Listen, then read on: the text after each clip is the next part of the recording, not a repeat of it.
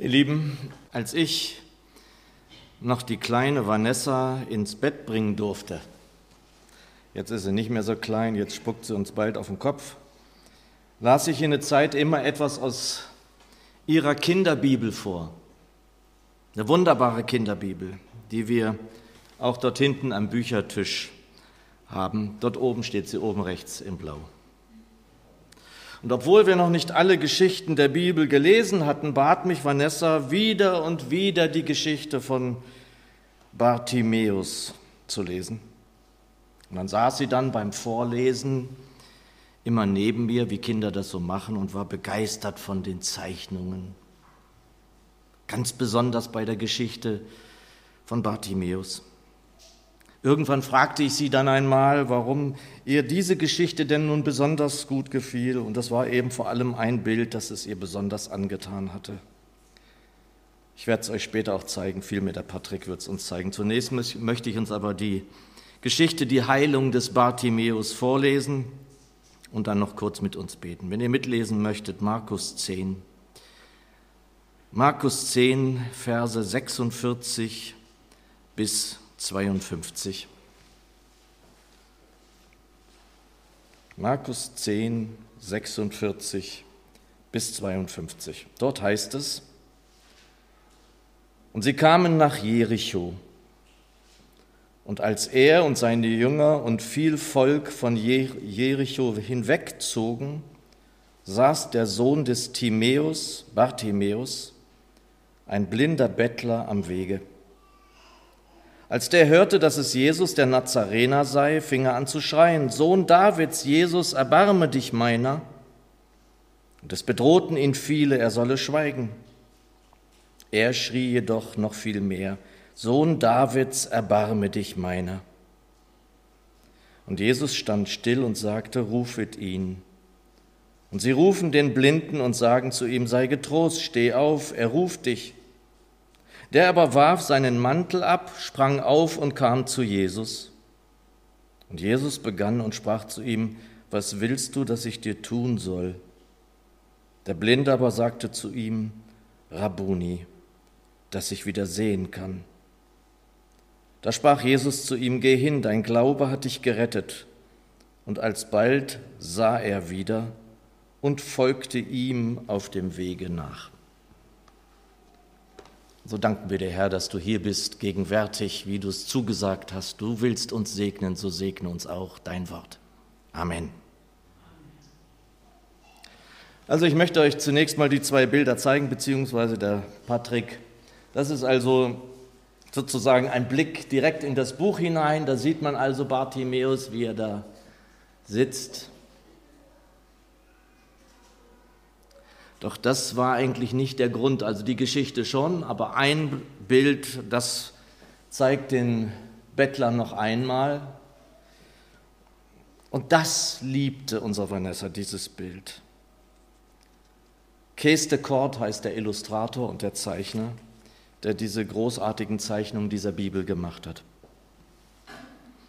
Dieser hochrote Kopf, den liebte sie. Das ist ja fast ein witziges Bild irgendwie, ne, mit dem hochroten Kopf. Und es bestätigt die alte Weisheit, dass ein Bild mehr sagen kann als tausend Worte. Vielleicht erinnert ihr auch solche Bilder aus Büchern eurer Kindheit? Für mich ist es ein Bild aus meiner Kinderbibel, aus den 50er Jahren war die, Kinderbibel von Anne de Vries, vielleicht kennt ihr sie auch noch. Dort war die Geschichte aus Matthäus 2 bebildert, schwarz-weiß allerdings, also gezeichnet, in der Herodes befahl, dass im Gebiet von Bethlehem und Bethlehem selbst alle Knaben getötet werden sollten, die zwei Jahre oder jünger waren. Und das war so eine Schwarz-Weiß-Zeichnung. Und ganz oft sind ja solche Schwarz-Weiß-Sachen, auch Schwarz-Weiß-Fernsehen früher, war ja manchmal dramatischer als Farbbilder. Und diese Zeichnung, die habe ich noch genau vor Augen, wie ein Soldat das Schwert in der einen Hand hat und in der anderen Hand hält er einen Säugling mit dem Kopf nach unten nackt. Das Hat mir so eine Angst gemacht, dieses Bild. Ich werde das nie vergessen. Das ist wie eingebrannt in mir. Und ich habe es trotzdem immer wieder mir angeguckt. Hunderte Male habe ich mir dieses Bild angeschaut. Doch zurück zu Bartimäus, dessen Heilungsgeschichte wir uns ja anschauen wollen. Und als ich gestern so in der Vorbereitung in aller Früh um halb sieben am Tisch saß, um über die Predigt nachzudenken und zu meditieren, da kamen dann ja aus allen Himmelsrichtungen gestern früh die Meldungen zur Militäroffensive in Syrien, der die Amerikaner und Franzosen und die Briten dort diesen Militärschlag gemacht haben, mitten in der Nacht um drei Uhr.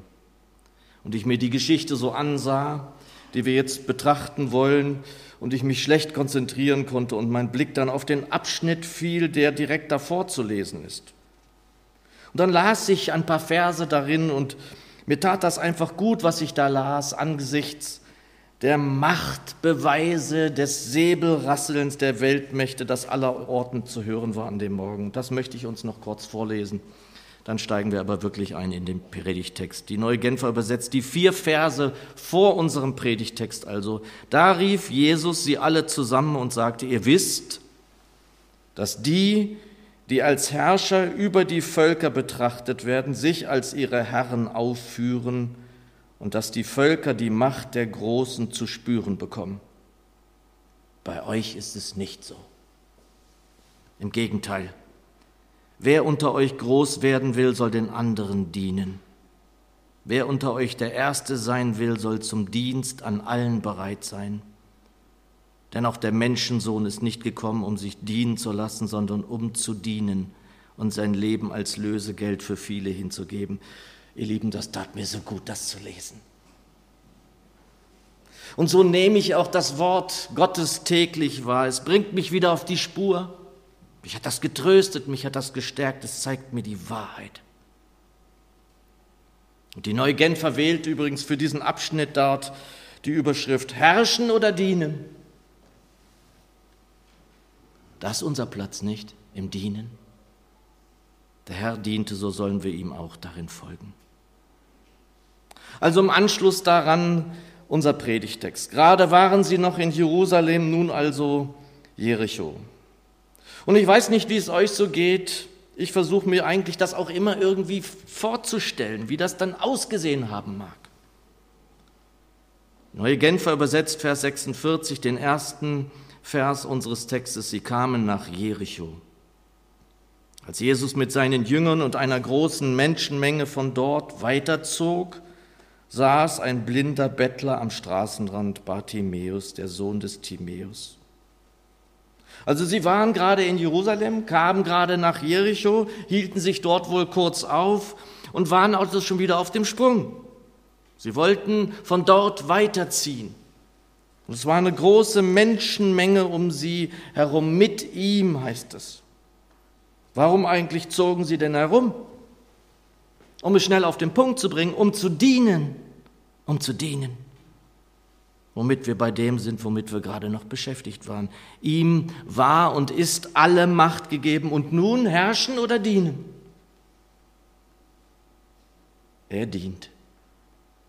Er predigt Evangelium, er heilt, er segnet. Ja, er liebt. Manchmal werden dann so Weltenlenker, wenn sie auf den Straßen unser, unterwegs sind, abgeschirmt, damit nicht jeder sie belästigen kann mit dem, was sie wollen, was sie möchten. Und das Bad in der Menge kann dann auch mal schnell kippen. Da wird dann auch mal belästigt, da wird dann mal gepöbelt, da werden manchmal sogar Eier geworfen. Das haben deutsche Staatenlenker auch schon erleben müssen, nicht wahr? Helmut Kohl, Angela Merkel. Nicht so bei dem, der Retter dieser Welt werden soll. Er ist auf den Straßen unterwegs. Und das ist hier hoffentlich auch sichtbar bei dem, was wir hier lesen dürfen. Und herrscht eben nicht, sondern er dient. Obwohl eine große Menschenmenge um ihn herum ist. Und manchmal haben wir vielleicht nur dieses Bild vor Augen, dass er so umherzog mit seinen Jüngern. Das stimmt ja auch. Stimmt. Und hier zeigt sich uns das, was vermutlich am meisten Wirklichkeit gewesen sein wird bei ihm. Er kam überhaupt nicht zur Ruhe. Ich bin mir sicher, dass der Herr Jesus als Knecht, als Dienender dieser Welt schlechthin nie zur Ruhe kam, außer wenn er zum Vater ging. Meist, wenn es dunkel war und die Jünger schliefen, dann kam er zur Ruhe. So bestätigt sich übrigens auch ein gutes altes Wort von Charles Haddon Spurgeon, das ich sehr liebe, dass die Ruhe der Knecht nur in ihm findet. Der Herr also will oder muss weiterziehen und ist beinahe schon auf und davon, da hören Sie alle dieses Rufen. Verse 46 und 47. Als er und seine Jünger und viel Volk von Jericho hinwegzogen, saß der Sohn des Timäus Bartimäus, ein blinder Bettler, am Wege.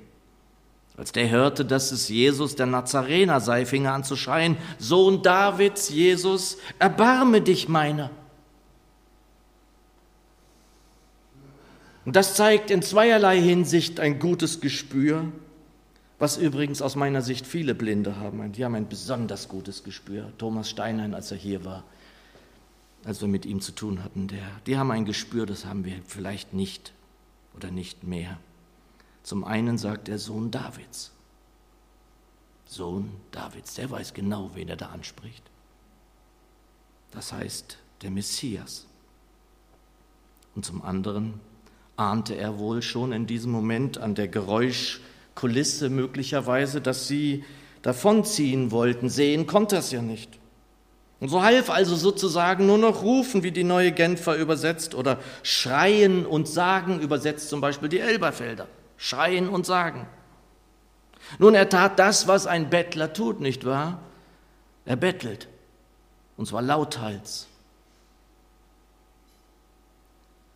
Und meine Lieben, so eine Begegnung mit einem Bettler hat ja immer irgendwie was Außergewöhnliches, oder? In jeder Stadt ist das so. In jeder Stadt kann man das beobachten, dass Menschen sogar reagieren, wenn sie gar nicht reagieren wollen. Sie schauen in eine andere Richtung. Sie machen einen Bogen drumherum. Vielleicht gehen sie sogar eine ganz andere Gasse, um da vielleicht gar nicht hinkommen zu müssen, dem gar nicht in die Nähe kommen zu müssen. Bettler fordern zu Reaktionen heraus, oder? Es ist das, was sie wollen. Eine Reaktion, möglichst eine der Zuwendung. Und Bartimäus ruft oder schreit sofort. Könnt ihr hier lesen. Als er das hörte, dass es Jesus der Nazarener sei, fing er an zu schreien. Also er fing sofort an zu schreien. Der hat nicht leise gesprochen. Er schreit sofort. Und das ist, finde ich, dieses Großartige an diesen Bildern von Case de Court. Es verdeutlicht uns die Situation, wie es Worte vielleicht manchmal nicht so können. Bartimäus zögert nicht, er schreit. Und er glaubt. Er hört, dass es der Nazarener ist und glaubt, dass der ihm helfen kann. Ja, er spricht ihn dann an, als Jesus ihn zu sich holt, spricht er ihn an mit Rabuni. Das liebe ich besonders hebräisch, Rabuni. Kennt ihr das noch an anderer Stelle? Maria in der Grabkammer sozusagen wo sie den Auferstandenen wiedererkennt und sie dreht sich um und sagt, Rabuni, Meister. Vers 47, als er hörte, dass es Jesus der Nazarener sei, fing er an zu schreien, Sohn Davids, erbarme dich meiner. Und es folgt sofort auch eine Reaktion, nicht aber von dem, der angerufen wird übrigens, Vers 48, und es bedrohten ihn viele, er solle schweigen. Interessant, nicht wahr? Warum eigentlich? Ist es ihnen peinlich? Schämen sie sich, einen solchen Mann auf der Straße in ihrer Stadt sitzen zu haben? Und das kommt auch nicht selten vor, dass Leute sich schämen, dass eine ganze Stadt sich für ihre Bettler schämt. Nun, das interessiert Bartimäus nicht. Vers 48, und es bedrohten ihn viele, er solle schweigen. Er schrie jedoch noch viel mehr, Sohn Davids, erbarme dich meiner. Und das ist das, was dieses Bild so wunderbar darstellt. Er schrie so laut, vielleicht war sein Kopf so rot, ich weiß es nicht, das ist auch nicht wichtig, es ist Künstlerfreiheit, aber es ist wunderbar, das prägt sich den Kindern ein. Vanessa hat sich das eingeprägt, dass er so schrie, dass sein Kopf rot war. Nun gut, meine Lieben, ein Bettler, ein Bettler, der auch noch blind ist, der vielleicht so schreien, vielleicht so schreien muss, um sich Gehör verschaffen zu können, nicht wahr?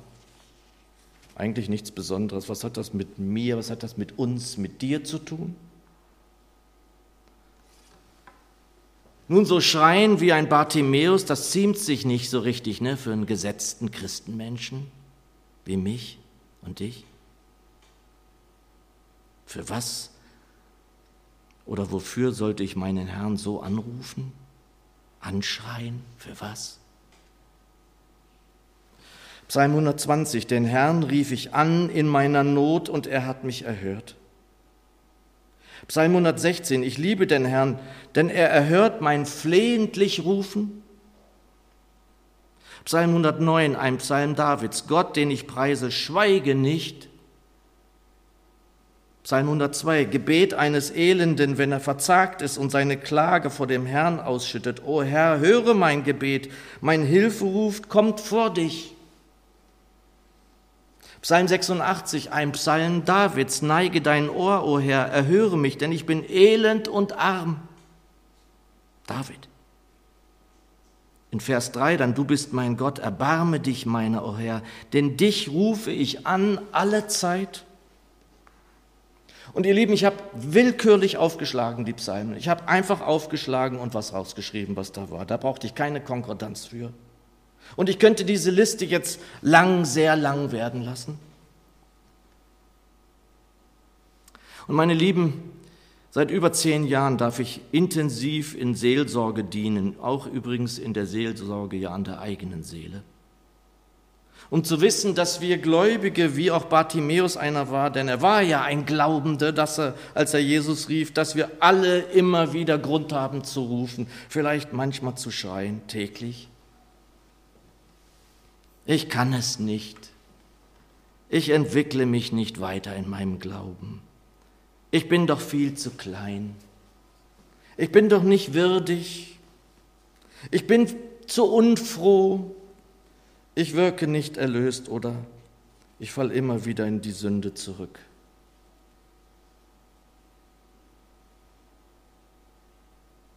Heil zu werden, meine Lieben, ist nicht etwas, das wir hinbekommen, wenn wir uns ganz besonders anstrengen. Und ich möchte jetzt auch nicht provozieren, wirklich nicht. Doch ihm, Jesus Christus, ähnlich in sein Bild verwandelt zu werden. Das bekommst du hin, wenn du dich ganz besonders anstrengst, nicht wahr? Es wird doch jedem klar sein müssen, dass wir in sein Bild verwandelt nicht werden durch unsere Anstrengung. Wie las ich dieser Tage zu diesem Thema von Watchman Nee und ich habe es mir gleich notiert. Wir sollten besser gleich glauben, dass wir unfähig sind. Was wäre denn nun eine gute Variante, um aber dahin zu kommen, dass wir nun ihm allmählich ähnlicher werden, dem Anfänger und Vollender des Glaubens, ja unseres Glaubens. Ich lese euch eine vor, eine Variante. Vers 47, Sohn Davids Jesus, erbarme dich meiner. Erbarme dich meiner. Oder vielleicht eine, die nicht in der Bibel steht die ich auch kürzlich genannt habe, wenn ich dahin komme, dass der Teufel fragt, ob ich der Martin Luther, der Jörg Kassöke, der, die Bärbel Löwer hier wohne. Und ich antworte, der Martin, der Jörg, die Bärbel, die sind längst tot. Hier wohnt Jesus Christus. Das ist die Wahrheit. Das ist die Wahrheit. Oder noch eine Variante aus dem Neuen Testament. Philippa 1, 21, ich habe das geliebt gestern, als ich das gelesen habe, schreibt der Paulus, der Heidenapostel, denn für mich ist das Leben Christus. Für mich ist das Leben Christus. Oder an anderer Stelle dann das wohl noch bekanntere, nicht mehr ich, Christus in mir.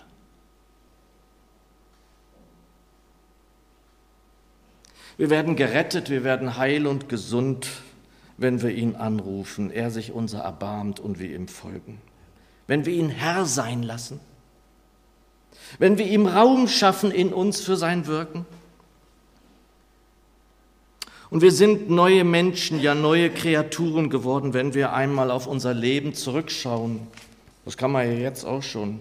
Und wir dann sagen können, dass Jesus unser Leben war. Schau doch mal auf dein Leben zurück jetzt, in diesem Moment. Ist er dein Leben?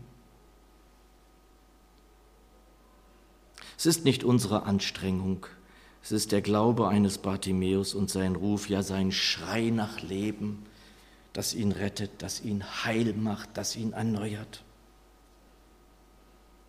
Hören wir noch mal genauer hin. Verse 48 bis 52, jetzt nach der neuen Genfer, noch besser zugänglich. Von allen Seiten fuhr man ihn an, er solle still sein.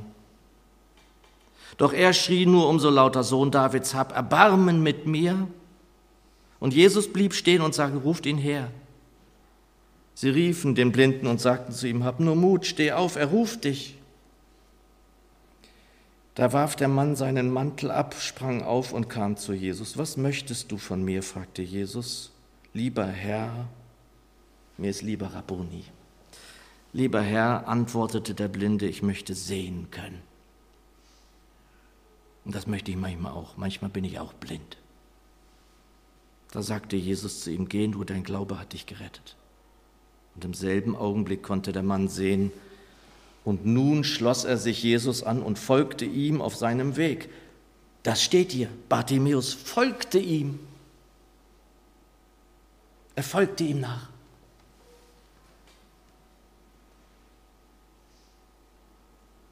Es wird gesagt, dass die letzten Worte, die Luther auf einem Zettel niederschrieb, er hat sie nicht gesagt, er hat sie niedergeschrieben am Vorabend, also bevor er starb. Wir sind Bettler, das ist wahr.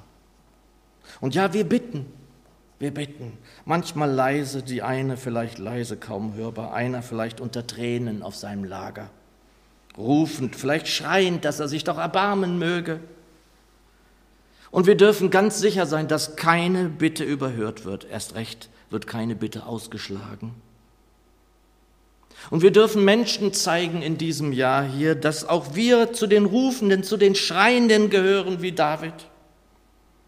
Und dass er niemanden übersieht und übersehen wird, der das ernst meint mit seinem Rufen.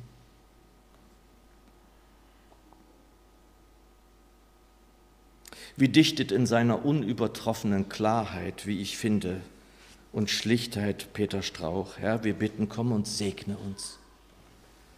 Lege auf uns deinen Frieden.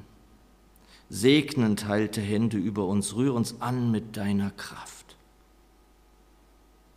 In die Nacht der Welt hast du uns gestellt, deine Freude auszubreiten. In der Traurigkeit, mitten in dem Leid, lass uns deine Boten sein. Das sind gute Worte. Geschwister, lasst uns besonders in diesem Jahr der Evangelisation so in dieser Art zu Dienenden an anderen Menschen werden. Das möge er mit und durch uns schenken in seiner Gnade. Amen.